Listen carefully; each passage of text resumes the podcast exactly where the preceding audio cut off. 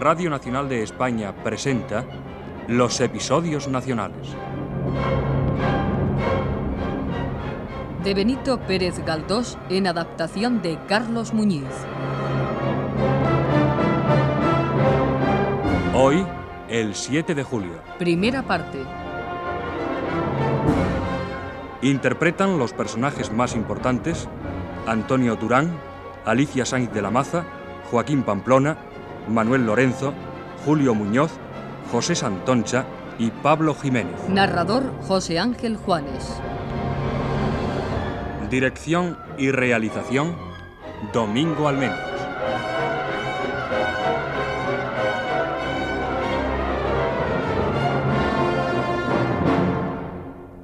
Parece que no ha pasado el tiempo. Todo está lo mismo. Durante el año transcurrido entre febrero de 1821 y este mes de marzo de 1822 en que nos encontramos actualmente, 365 motines. Sí, amigos, sí, prácticamente uno por día han traído a la corte a un estado tal de anarquía del que será muy difícil sacarla. Pero en la casa de la calle de Coloreros nada ha cambiado. Todo sigue igual. Don Patricio Sarmiento, inmutable en su silla, continúa explicando a sus alumnos la desastrosa historia y la trágica muerte de Cayo Graco. Cayo Graco suplica a su esclavo por segunda vez que le dé muerte. Este obedece. Cuando llegan los del cónsul, le cortan la cabeza y van con ella a pedir el premio de su hazaña. Terribles días se preparan. Roma y la libertad están en peligro. Niños, es la hora del descanso. Para arreglar todito el mundo, tengo un remedio singular. Es un martillo prodigioso que un nigromante pude hurtar. Cuando pretenden los malvados el despotismo entronizar, este martillo puede solo devolver la libertad.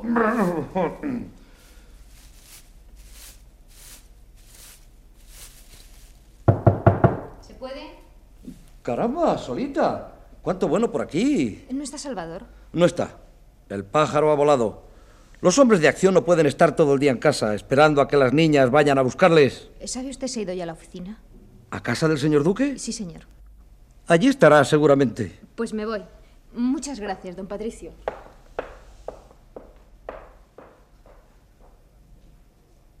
¿Has visto, Lucas?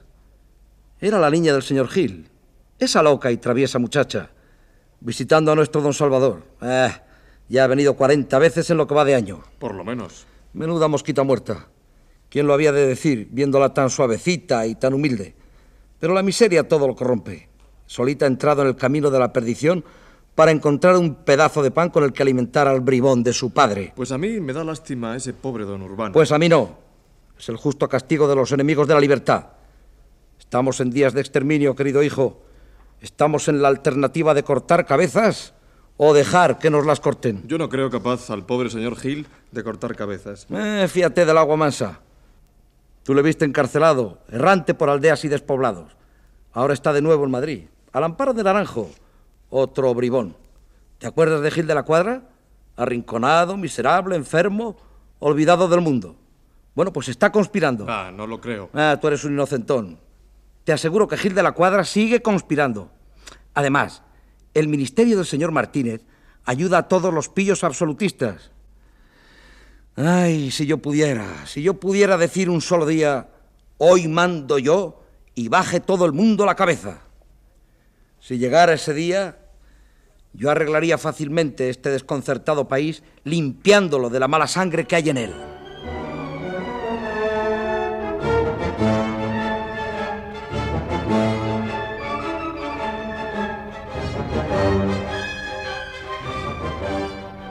Solita, después de caminar algún tiempo por las calles de Madrid, llegó a casa del duque del Parque y penetró en las oficinas que estaban en el piso bajo.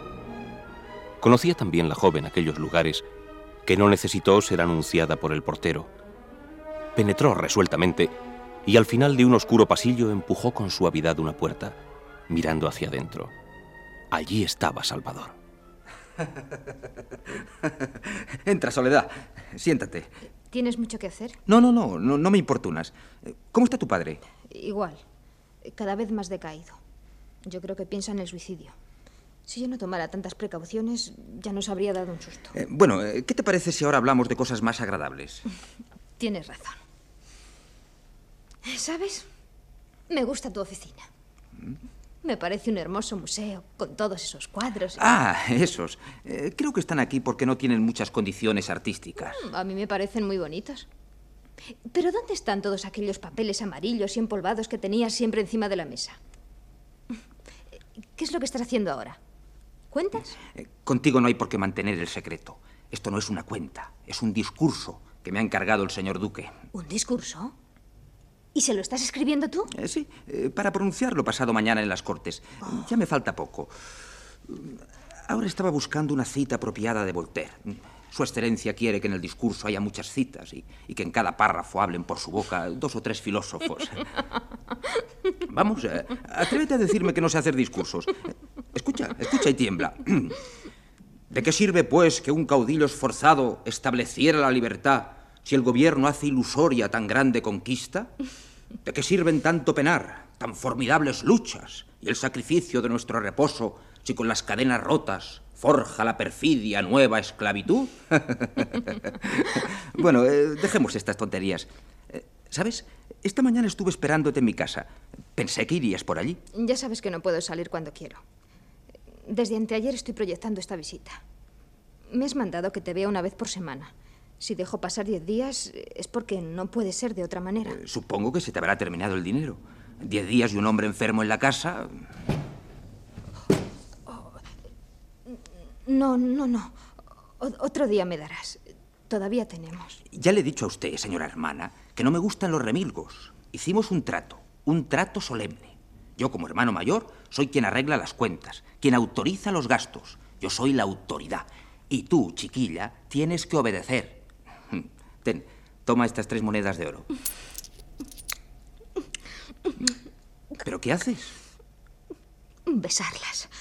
Como los pobres cuando reciben una limosna. ¿Te avergüenzas de recibir esos ochavos de oro? No me avergüenzo porque me los das tú y lo haces de corazón. Eres para nosotros la prueba viva de que Dios no nos quiere abandonar. Rechazar tu ayuda con orgullo sería ofenderle. Pero, de todos modos, estas dos están de más. Con una basta. No debe haber prodigalidad ni aun en la limosna, porque otro pobre necesitará mañana lo que hoy me has dado a mí de más. Ya te dije la semana pasada que ese vestido que llevas está pidiendo sustituto. Qué tonto eres. Pues no faltaba más. ¿Quieres que me vista de raso? No me gusta la gente mal vestida. Pero hermano, te olvidas de una cosa, ¿De qué? de que pido limosna.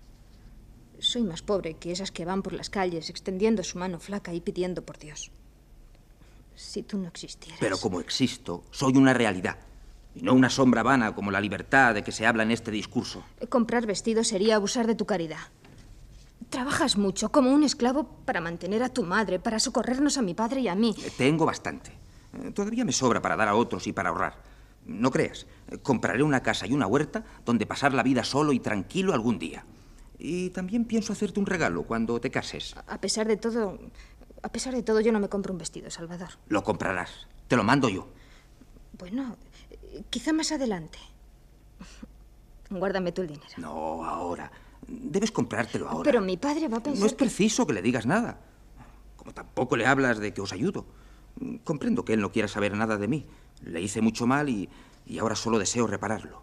Eh, Tú, sin preguntar nada de, de lo que ocurrió entre él y yo, debes seguir aceptando esta ayuda. ¿Por qué me dijiste entonces?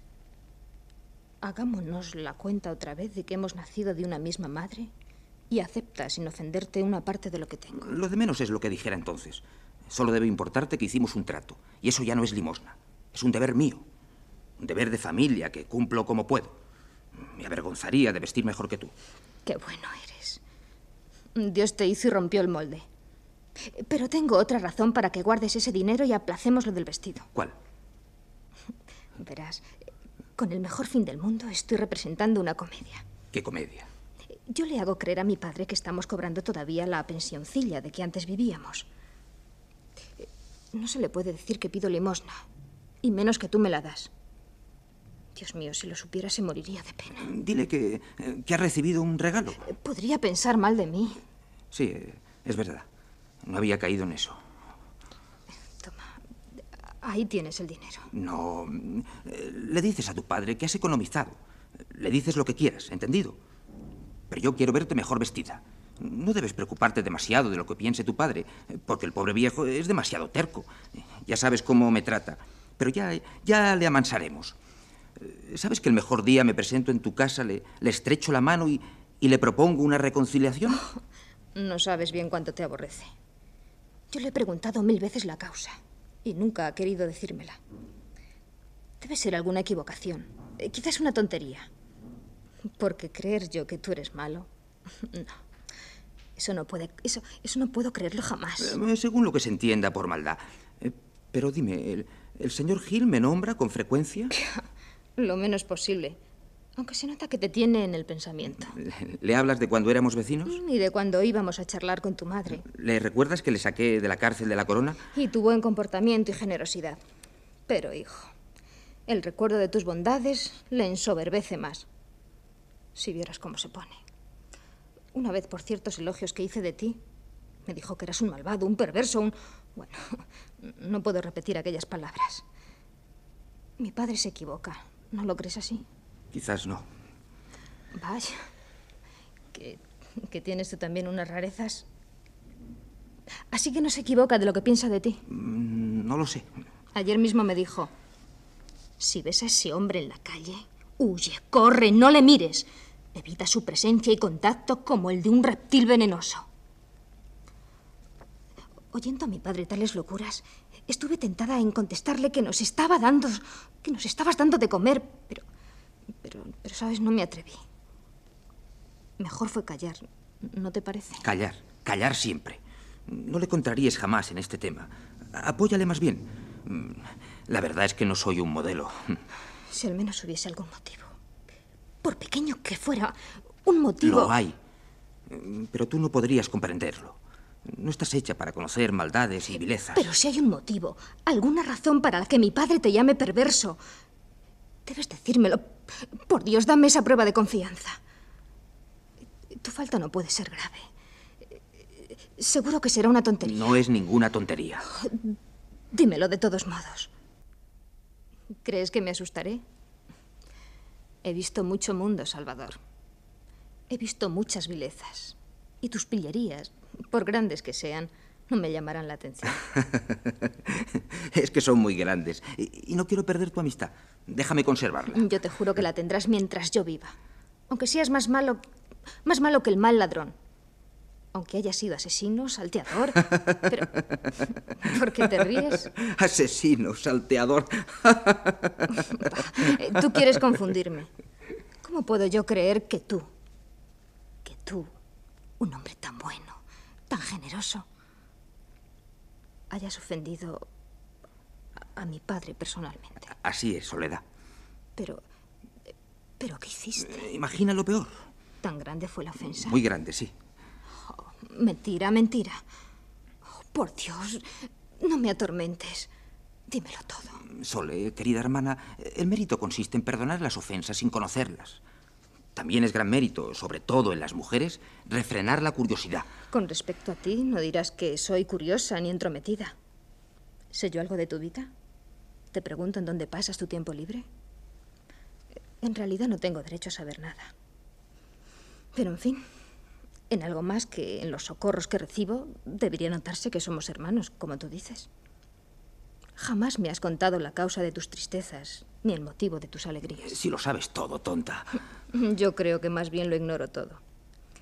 Dicen que los hombres enamorados son muy comunicativos. Pero tú no lo eres. ¿Estoy yo enamorado acaso? Siempre lo estás. Pero vaya usted a saber de quién. De alguna gran señora. No me negarás que estás siempre en las nubes. Quiero decir que rara vez estás en este mundo donde nos arrastramos los desdichados que vivimos de pan. Y a eso llamas tú estar enamorado. Pues es claro. Enamorado estás. Si no es de una mujer, será de todas a la vez. O de alguna que no existe en la realidad. Pero siempre hay alguna de carne y hueso. ¿No es cierto? Yo así lo creo, y tu madre también. Pues dice que ahora estás más distraído que nunca. Vaya, eh, puesto que te empeñas en ello, hermanita, eh, voy a contarte. ¿Sí? Pues empieza ahora mismo. No, ahora no. Sí, sí, sí, ahora. Mm, Sabe Dios cuándo volveré. Volverás otro día. Además, chiquilla, es preciso no olvidar el discurso del señor Duque. Maldito discurso. Ya hemos charlado bastante. Ahora te vas a tu casa, acompañas a tu padre, le, le cuentas algo que le distraiga, despachas tus quehaceres y después te acuestas para dormir como un angelito. Sí. Dormir. Bueno. Adiós. Eh, Ya verás cómo sueñas con tu primo Anatolio Gordone, el que será tu marido, y que si no ha llegado, ni escribe, ni aparece, ya, ya llegará, eh, porque Dios no abandona a los suyos. El señor Duque me llama. Adiós, hermana. Haz todo lo que te digo. Obedéceme y verás que bien te va. Ah, y no olvides comprarte el vestido. Y vuelve dentro de ocho días. O antes. Haré todo lo que me mandas.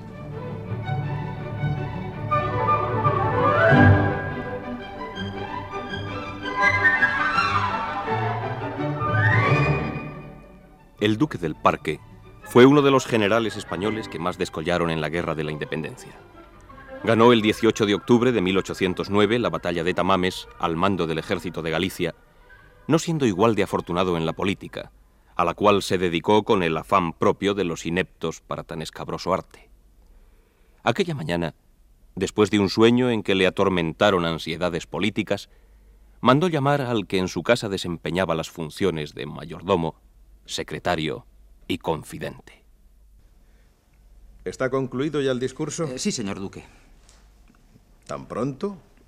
Oye, ¿no te habrás olvidado de algo? Me parece que he interpretado bien el pensamiento de vuecencia.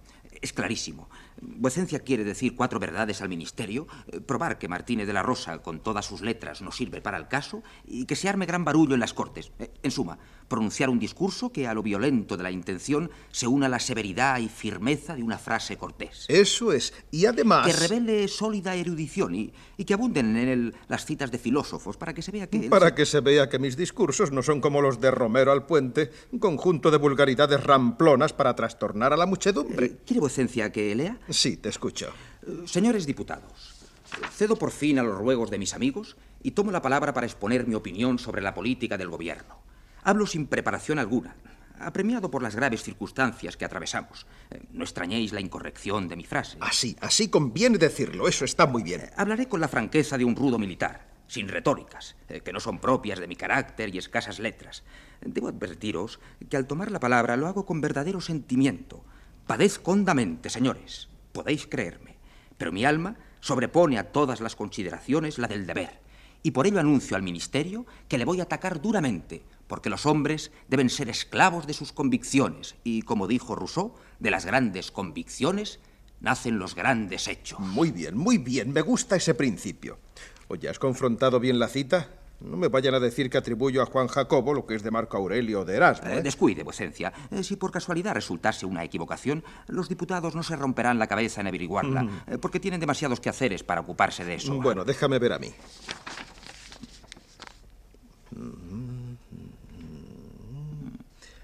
Me parece que en este párrafo ha sido demasiado lejos.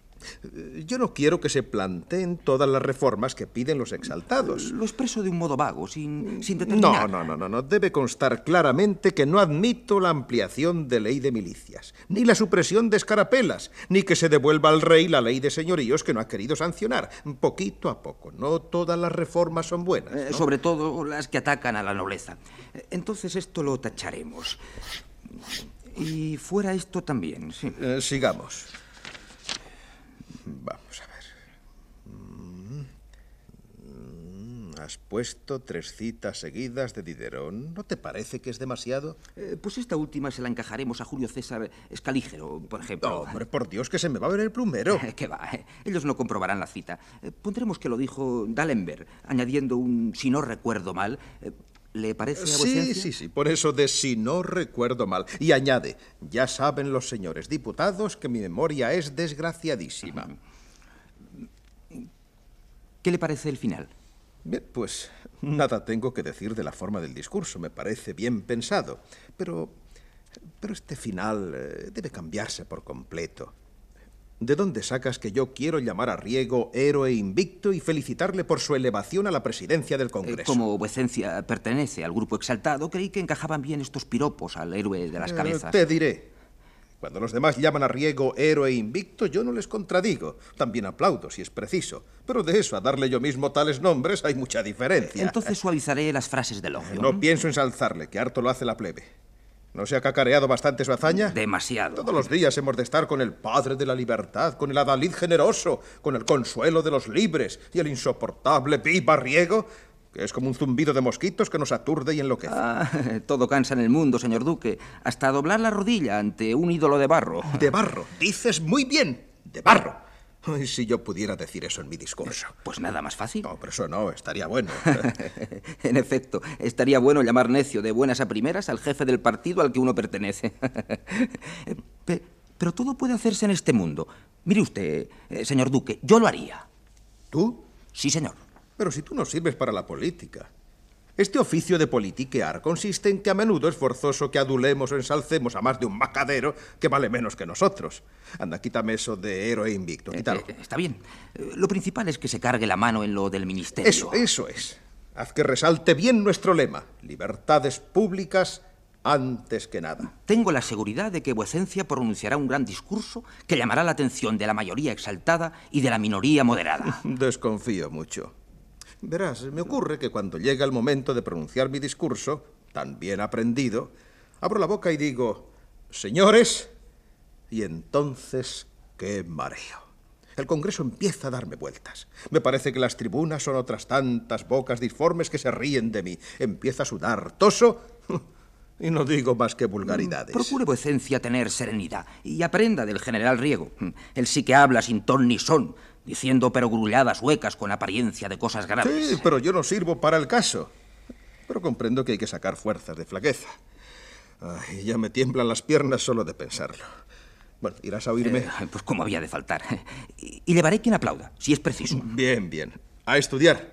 Felizmente tengo buena memoria.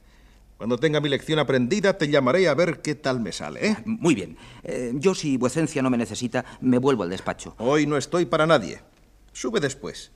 Tú me oirás a ver qué te parecen la acción, el gesto, los cambios de tono. Me dices si en tal o cual pasaje conviene echar un par de toses o estirar el brazo o quedarse parado o en silencio mirando con desdén a todos lados. ¿eh? Descuide, eh, así lo haré. Eh, creo que de todo eso entiendo algo. Adiós, señor Duque. A, a trabajar. Adiós, buena laja.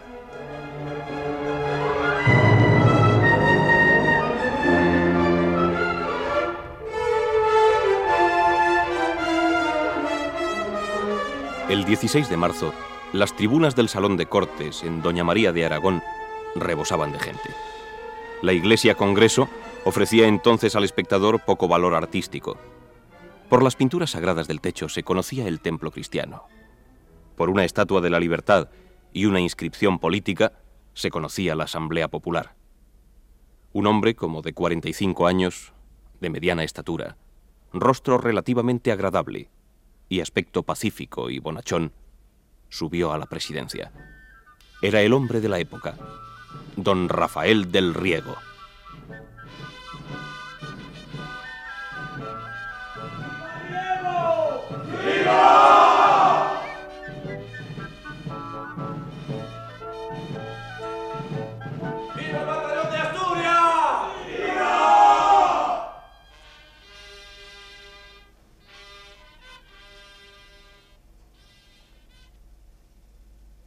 Señor presidente, debo dar las gracias por la distinción hecha a este cuerpo del que me honro en ser comandante.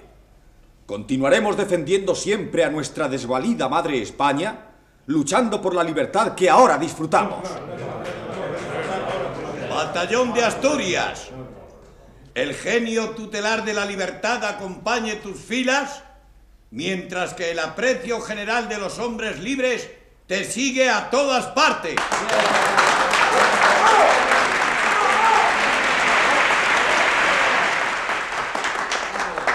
En este acto me complazco en entregaros como símbolo de libertad un ejemplar de la Constitución.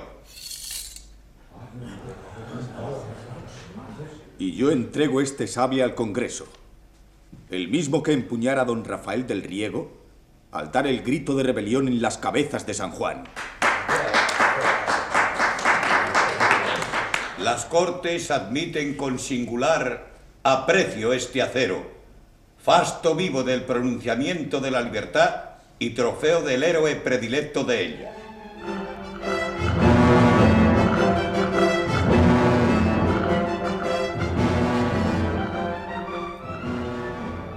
Más tarde, el Congreso se avergonzó de su debilidad, comprendiendo la ridiculez de la escena que había consentido. Deseando olvidarla, abrióse la discusión sobre el tema puesto a la orden del día y su excelencia el duque del parque, evocando su serenidad, empezó muy bien su discurso.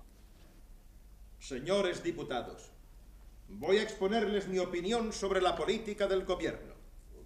Padezco hondamente, pero mi alma se esfuerza en cumplir con su deber. Y por ello, aun a pesar mío, anuncio al Ministerio que debo criticar algunas reformas que piden los exaltados. No salgo de mi asombro. Su excelencia se nos muestra hoy como un prodigio de elocuencia. ¿No cree usted, Zulueta? Calle, calle usted. ha empezado muy bien contra su costumbre, pero veremos cómo acaba. ¿De qué sirven tanto penar, tan formidables luchas y el sacrificio de las cadenas que forja el reposo, la perfidia?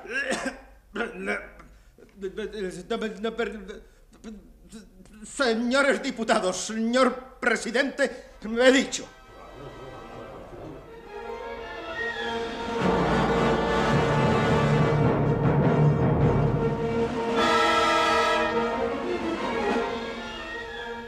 Don Urbano Gil de la Cuadra vivía en casa de un individuo a quien pronto conoceremos y que se hacía pasar por amigo de don Víctor Sáez, confesor de su majestad. Se llamaba Naranjo y era, como don Patricio Sarmiento, maestro de primeras letras, existiendo entre los dos una fuerte y rabiosa rivalidad. Naranjo fue generoso con Gil y le dio asilo en su misma casa y calle de las Veneras. El desgraciado don Urbano no salía de la casa nunca, pasándose la mayor parte del tiempo postrado en el sillón que le servía de concha. Un día en que Soledad había salido.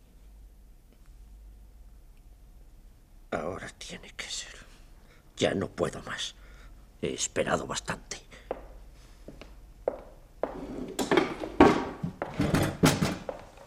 Nada. Esa pícara lo guarda todo bajo llave.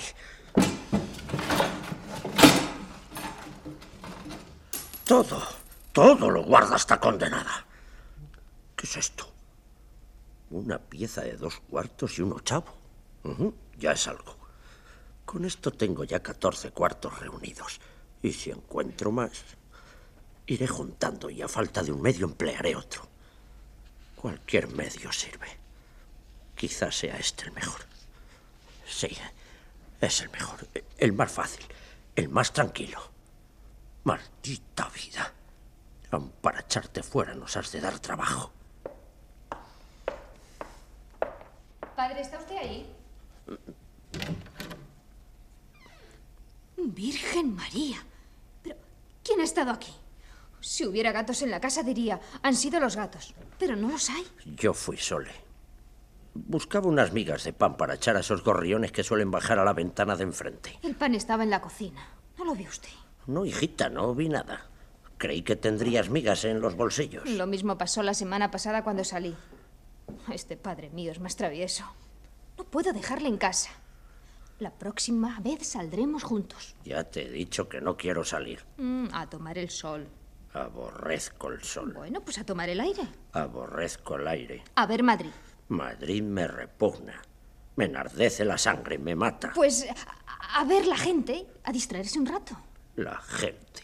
Bonita cosa quieres enseñarme. La gente. Si los ojos no sirvieran más que para ver gente, no valdría la pena tenerlos. Vamos, vamos, basta de locuras. Dios se enfada con los que dicen eso. ¿Se puede saber de dónde vienes? ¿En dónde has estado tanto tiempo? He ido... He ido a entregar una obra que había terminado. Eh, Por cierto, que he venido muy a prisa para que no estuviera usted solo. Solo estoy perfectamente. No me gusta que cuando salgas te lleves las llaves de todo como si yo fuera un ladrón. ¿Y para qué quiere usted las llaves, padre? ¿Para qué las quiere? Todo lo que pueda necesitar lo dejo a la vista. Para otro día tendré cuidado de dejarle migas de pan por si vuelven los gorriones. No te burles. La verdad es que estoy incomodado contigo. Me tratas como a un chiquillo. No puedo hacer cosa alguna sin que tú lo husmes y te enteres de todo. Me vigilas de tal modo que hasta de noche cuando dormimos, si me levanto porque tengo calor en la cama, vienes tras de mí para ver dónde voy. Si usted no hiciera locuras, si se conformara con su suerte como Dios manda, si no hubiera ya intentado una vez cometer el mayor pecado del mundo, como es atentar contra la propia vida... Son aprensiones, hija. Y si fuera verdad, ¿qué tendría de particular? Esta vida es demasiado dura para aficionarse a ella. No nos falta de nada. Nos falta todo. No se Honor. Pierde. Padre, no se pierde por la persecución de la justicia cuando es injusta. Hasta la tranquilidad nos falta. La tenemos de sobra, padre. No, porque esta es la hora en que yo no sé de qué vivo ni cómo vivirás tú el día en que yo falte. Y para remediar mi orfandad y mi abandono, usted quiere matarse. Bonita solución. A quien todo lo ha perdido, se le puede perdonar que haga algún disparate. Quien todo lo ha perdido. ¿Acaso no vivo yo? ¿O no soy nada? Tú eres mucho. Tú eres todo. Todo para mí. ¿Crees tú que si no existieras, si no tuviera yo junto a mí este rayo de luz que me da la vida, podría sostenerme un día más? La religión no basta para consolar a los que hemos fomentado en nuestro entendimiento ciertas ideas. Yo vivía alentado por una esperanza. Ya supongo a lo que se refiere. Era cuanto un padre cariñoso puede desear. Realizada aquella esperanza, yo hubiera subido al cielo como un ángel. Tranquilo, sereno, limpio, lleno de Dios. Pero sin ella, iré a donde mi perverso destino quiera llevarme. No hay que tomar las cosas de ese modo. Tu primo no viene ya, nos desprecia como nos desprecian todos. Porque somos pobres, porque estamos deshonrados, porque somos una vil escoria. Mi primo no ha dicho que no vendrá. No, no lo ha dicho. Pero ello quiere decir que no viene. Quiere romper su compromiso de una manera evasiva. ¿Cuánto tiempo ha pasado desde la última carta? No lo recuerdo bien. Pues yo sí lo recuerdo. Hace cinco meses y tres días. ¿Qué quiere decir este silencio? Pues, eh, que no tiene ganas de escribir o, o que está preparando su viaje. O que sus ocupaciones no le permiten escribir. No te hagas ilusiones. Repito que no te hagas ilusiones, no hay milagro que valga. En la existencia hay mil cosas que no se pueden comprender. Lo cierto es que hace mucho tiempo que no nos escribe. Desde que regresamos a Madrid no hemos visto su letra. Lo que yo digo. Perro mundo y perra humanidad. No existe una sola alma generosa. Sí existe, padre. Te digo que no. Tú no conoces el mundo. Anatolio sabe de nuestra pobreza y nos desprecia. Si nos viera, me echaría en cara culpas que no he cometido. Pues si se avergüenza de nosotros, no debemos pensar más en él. Tonta ilusa, ¿pero qué estás diciendo? ¿Has pensado lo que será de ti cuando yo muera? ¿Tú sabes que el abuelo de Anatolio ha fallecido hace dos meses? Sí. Y también que mi primo ha heredado una hacienda regular. ¿Una hacienda regular? Una hacienda con la cual hubieras vivido como una reina porque Anatolio debía casarse contigo como le mandó su madre. ¿Y si le ha gustado más otra mujer? ¿Pero qué despropósitos dices? Ese miserable no será capaz de entregar a otra su mano, su corazón, su casa, su hacienda. Tiene que ser para ti, a toda costa. Eso sí que es vivir de ilusiones. ¿Y a eso llama usted realidades? No. Reconozco que he soñado como un insensato, como un niño. Deseaba que fueras señora de una hermosa casa, que tuvieras criados, magníficas praderas, vacas, mieses, montes. Pero ese joven nos ha traicionado. Si Anatolio se ha creído dueño de su propio destino, padre, ¿qué le vamos a hacer? ¿Debemos de irritarnos por eso? Yo le juro que cambiaría todas las riquezas con gusto por la tranquilidad de nuestro espíritu, que es la mejor hacienda de todas. Desgraciada, tú no sabes lo que es la orfandad, la soledad. Has olvidado que muerto yo, no tendrás amparo alguno en el mundo. Pues yo estoy segura de que lo tengo. O de que lo tendré. Tú no sabes lo que dices. Sí que lo sé. ¿Qué esperanza tienes? Di. Confío en Dios. Las calles están llenas de mendigos, de niños abandonados, de infelices muchachas que se han prostituido. ¿Dónde está Dios que no les ampara? ¿Y usted cómo sabe que no lo hará? Yo sé lo que es el mundo. Dios mío, qué faltas he cometido yo para tan grande castigo. Cuando pienso lo que será de ti si yo muero, no podré vivir ni morir.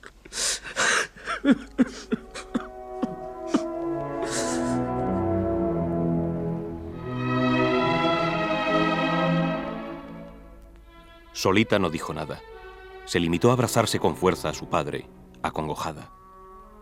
Un ruido extemporáneo en el interior de la casa le sacó de la sombría contemplación de su desgracia. Era la áspera voz de Naranjo y parecía encontrarse acompañado.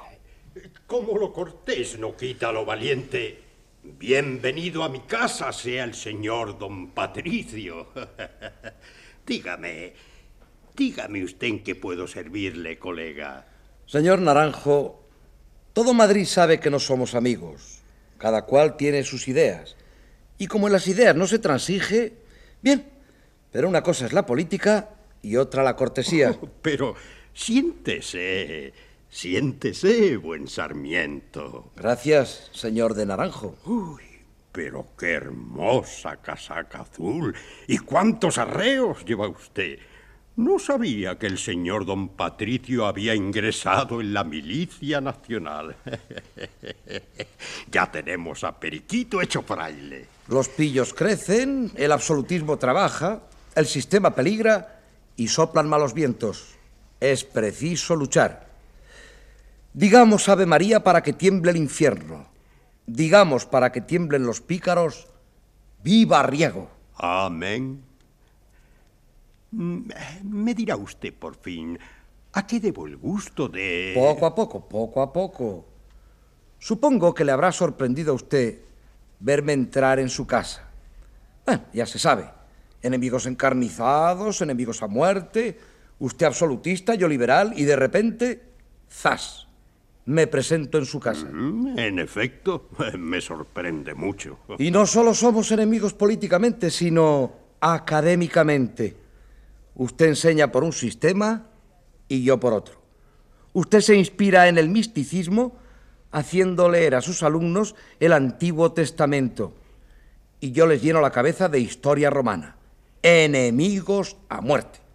Bien, y ahora ha de saber usted que hoy estreno mi uniforme y que me lo he puesto expresamente para venir a esta casa. Oh, gracias, eh, gracias, señor Sarmiento.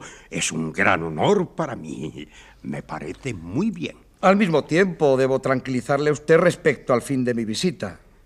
Soy enemigo, pero enemigo leal. Ya, ya lo supongo. Por consiguiente, no vengo aquí como autoridad. Eh, es de suponer porque no es usted juez, eh, ni jefe político, ni, ni capitán general. Bueno, quiero decir que no vengo con la espada en la mano.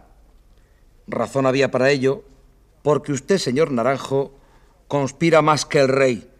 Y su casa es una madriguera de conspiradores chilindrón, chilindraina. Señor Sarmiento, cuando sea usted autoridad, le daré cuenta de lo que hago o dejo de hacer en mi casa. Pero no lo es usted todavía. Así es que absténgase, pues, de formar juicios temerarios y no se meta en lo que no le importa. Ah, ya sabía yo, ya sabía yo que saldríamos por ahí. Esté tranquilo, que las conspiraciones serán descubiertas y los locos realistas castigados. Seremos inexorables y no le tendré a usted lástima. No, no, ninguna aunque ejerzamos una misma honrosísima y nobilísima profesión, la justicia debe ir siempre por delante. Siempre se dijo, y ello es probado, a burro lerdo, purísimo palo. Así que ya sabe, mucho cuidado que mis consejos no son moco de pavo. De modo que solo ha venido usted a llamarme burro, lerdo y a ofrecerme purísimo palo. ¿Qué de Monche? Chilindrón, chilindrón, se, me olvidaba. Cabeza de patriota. Bendito sea Dios que todo lo cría, hasta las calabazas, sin sí, costura. Sí, sí, sí. Con la conversación y los avisos que le he dado para que ande con pausa en eso de las conjuraciones, se me olvidaba que venía... Eh, pase. Pase usted, doña Solita. Acabo de decirle al señor Naranjo que ponga cuidado en lo que se trama en esta casa. Bueno, todos sabemos que aquí no se viene a oír misa. Pues como le decía, viviendo en la casa Gil de la Cuadra, el lugarteniente de don Matías Vinuesa, en fin, quiero decir que si pienso ser inexorable el día en que toque descubrir conspiraciones, en todas las demás ocasiones seré deferente y cortés con los que han sido mis vecinos. Señora doña Solita, diga usted a su padre que he venido a traerle una carta que llevaron a casa. ¿Una carta? Es de Anatolio, de tu primo. Viene. Dios mío, es cierto lo que leo. Viene. Lee tu hija mía. Viene resuelto a cumplir su promesa. Padre, padre. Dios mío, Dios mío, ayúdenme. Ayúdenme a recostarlo. El pobre ha esperado tanto esa carta que... No, no, no es nada. Ya, ya pasó. Ay Dios, hija de mi corazón. Abrázame. Soy el hombre más feliz de la tierra.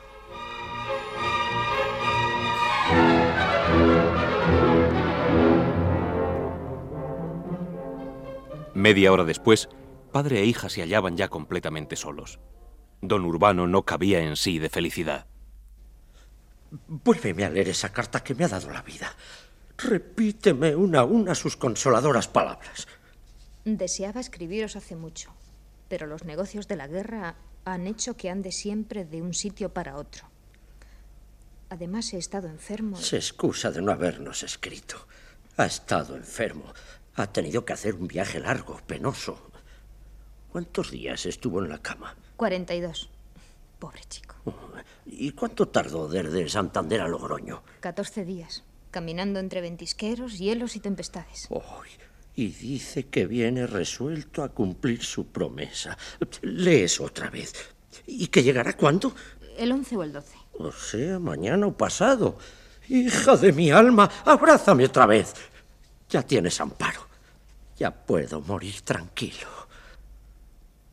Llegará mañana o pasado. Y yo que dudaba de Dios. Qué hermosa lección me has dado, chiquilla. Pero observo que no estás tan alegre como yo. Sí, padre.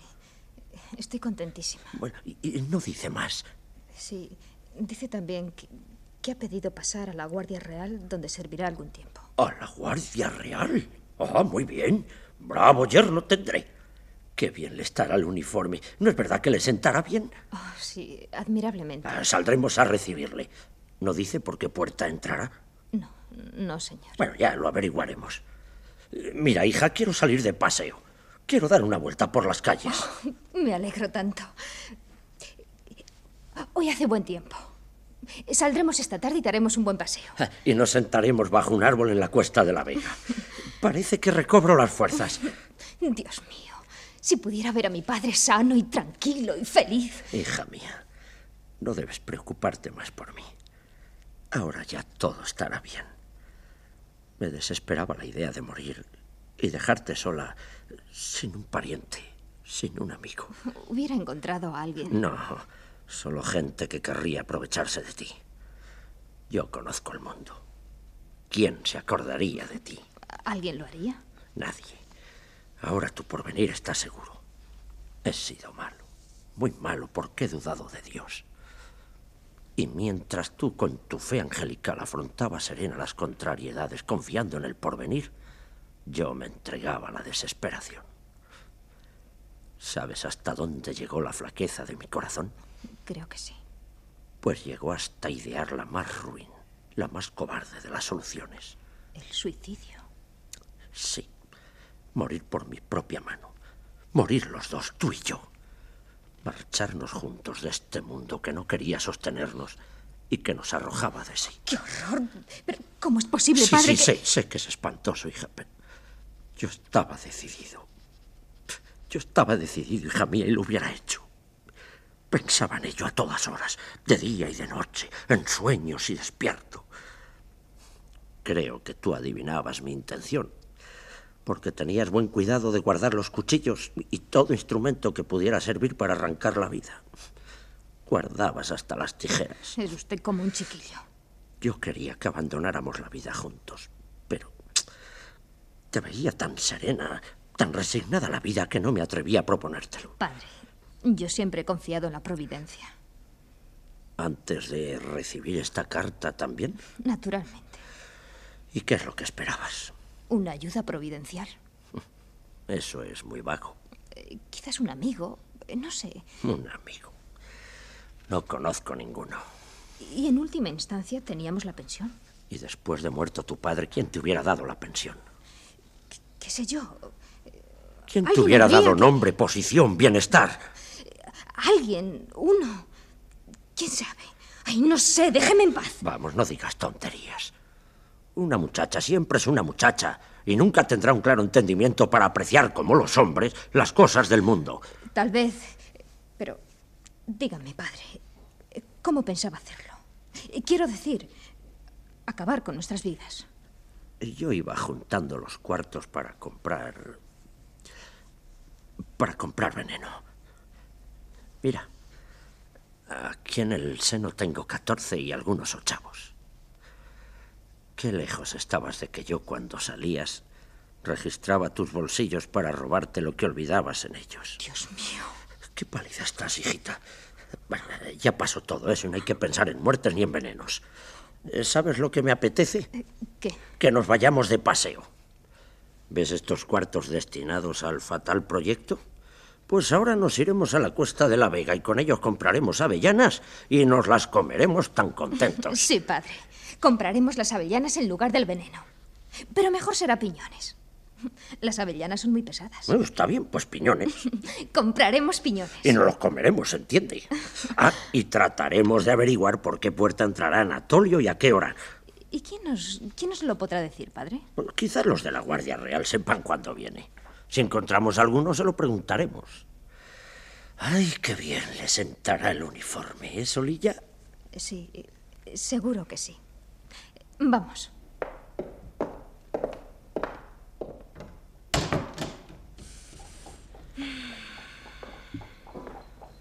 ¿Por qué suspiras, hija? ¿No estás contenta como yo? Sí, muy contenta. Pero si son mis antiguos vecinos. Sí que es una sorpresa verle a usted por la calle, don Urbano. No sé si le di a usted las gracias por haberme llevado aquella carta. Discúlpeme, don Patricio, estaba tan conmovido. ¿Traía buenas noticias? Muy excelentes. Era de un sobrino mío que pasa ahora a la Guardia Real. Alférez de la Guardia Real, señor don Patricio. De la Guardia Real, ¿eh? En la tal pastelería se hacen pasteles muy buenos. Pasteles y nada más. Pasteles, ni más ni menos. Pero, ¿Pero qué dice usted? Digo que a ese joven de la Guardia Real le advierta usted que se ande con tiento. No digo más. ya veo que sigue usted con sus coplillas. Mm. pues allá va esta. Dijo el sabio Salomón que para mandar a bueyes no se necesitan leyes, Basta solo un aguijón. ¿Ah, ¿Sí? Pues yo digo, ay lele, que toma, que toma, ay lele, que daca, que daca. Si no bastan las razones, apelemos a la estaca. Buenos días tengan ustedes. ¿Qué te parece, hija? Después de todo, este hombre no es más que un gran majadero.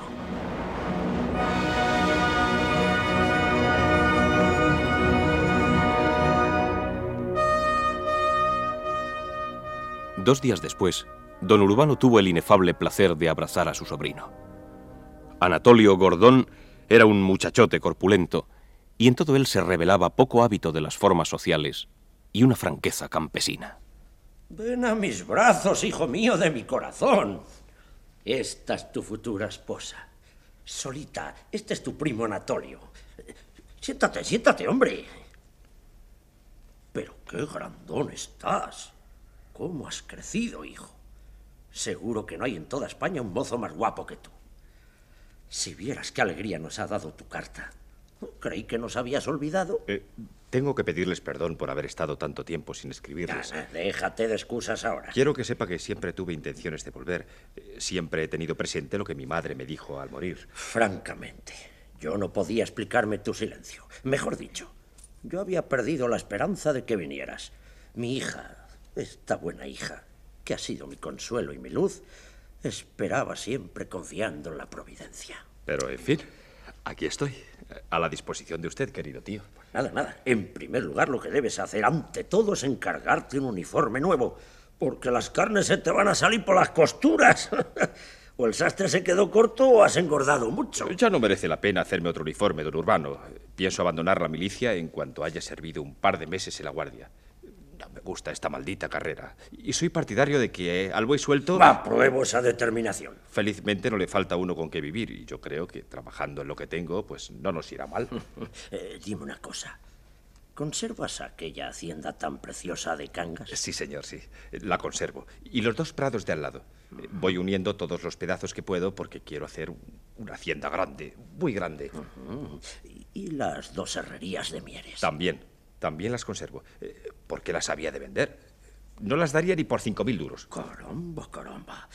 También me dijeron que de la testamentaría de tu abuelo materno te toca una casa en Luarca. Una casa, una cuadra y un taller de carretería. Eh, los tengo arrendados. Y aunque no son gran cosa, dan. Eh, sí, señor, dan. no eres tan arreglado, tan cuidadoso de tu hacienda, tan formal, tan económico. Te pareces a tu buena madre, que en gloria esté. Además, tengo un crédito en la casa del excelentísimo señor Duque del Parque, mi paisano y amigo que fue de mi señor padre. ¿El Duque del Parque? Eh, mi padre anticipó una cantidad al señor Duque para reparación de los molinos en el río Pisueña y, y además se quedó con las obras para la subida de aguas a las huertas de Cabruñana. Eh, ahora la administración de su excelencia dice que los papeles no están claros. Eh, un día de estos iré a verle al señor Duque. Uy, te pagará, ya lo verás, si es cosa clara. Son al pie de unos seis mil duros. ¿Seis mil duros? Querida Sole, ¿por qué no abres la ventana? Me falta aire para respirar.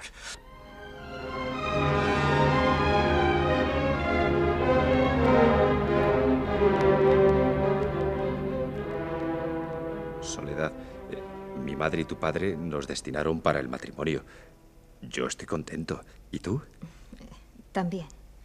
Solo deseo lo que plazca a mi padre. Ya sé que no puedes quererme. Eh, pues mira tú, yo te quiero a ti. Aunque no te he visto sino cinco días. Hasta ahora ninguna mujer me ha gustado más que tú. Eh, dime, ¿te gustaría ir a Asturias? Eh, yo estoy bien en todas partes. Bien contestado. Pero dime, ¿no me encontrarás un poco palurdo? ¿Qué cosas tienes? ¿Tú palurdo? digo, en comparación contigo, porque tú eres muy señorita y tienes un aire divino que, que no está nada mal. Haremos buena pareja. Tú me afinarás y yo te embruteceré un poco.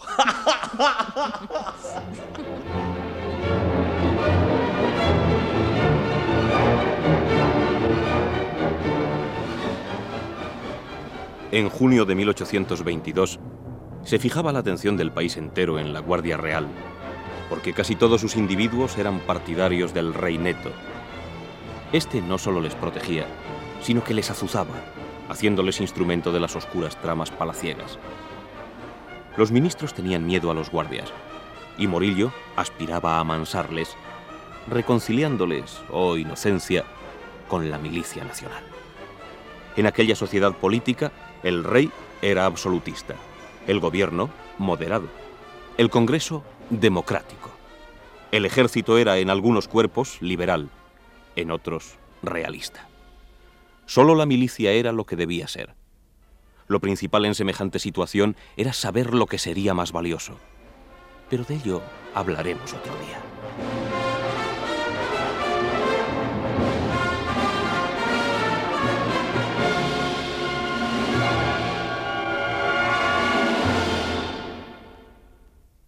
Acabamos de ofrecerles la primera parte del 7 de julio de los episodios nacionales de Benito Pérez Galdós, en adaptación de Carlos Muñiz.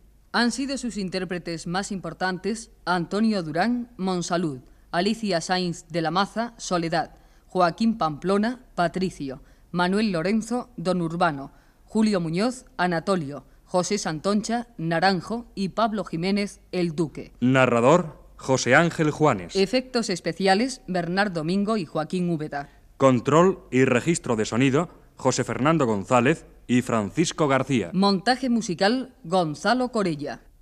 Dirección y realización Domingo Almendros.